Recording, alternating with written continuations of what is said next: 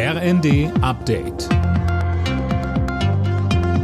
Stündlich neu. Auf den Punkt informiert. Ich bin Gisa Weber. Guten Abend. Die Ukraine begrüßt, dass der Bundestag grünes Licht für die Lieferung schwerer Waffen gegeben hat. Die Zustimmung zu dem gemeinsamen Antrag der Ampelparteien und der Unionsfraktion zeige beeindruckende Einigkeit, so der ukrainische Präsidentenberater Podoljak. Trotz des gemeinsamen Antrags haben sich Union und SPD einen Schlagabtausch geliefert. CDU-Chef Merz kritisierte Kanzler Scholz als zögerlich. SPD-Chef Klingbeil warf Merz daraufhin parteipolitische Profilierung vor.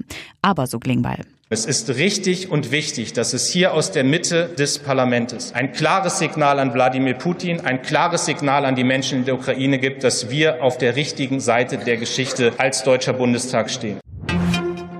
Wegen mutmaßlicher Kriegsverbrechen ermittelt die ukrainische Justiz gegen zehn russische Soldaten. Sie sollen in Butscha unter anderem Zivilisten brutal gefoltert haben. In dem Vorort von Kiew wurden nach Abzug der russischen Truppen hunderte Leichen gefunden. Die Inflation in Deutschland steigt weiter an, auf voraussichtlich 7,4 Prozent im April, so das Statistische Bundesamt. Das wäre der höchste Stand seit Herbst 1981. Mehr von Linda Bachmann. Am stärksten sind die Preise für Energie gestiegen und zwar um mehr als ein Drittel im Vorjahresvergleich.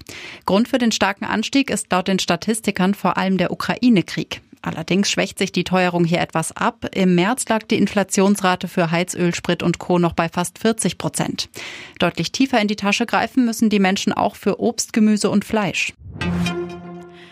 Die Deutschen schmeißen jedes Jahr rund 1,7 Millionen Tonnen Brot und andere Backwaren in den Müll.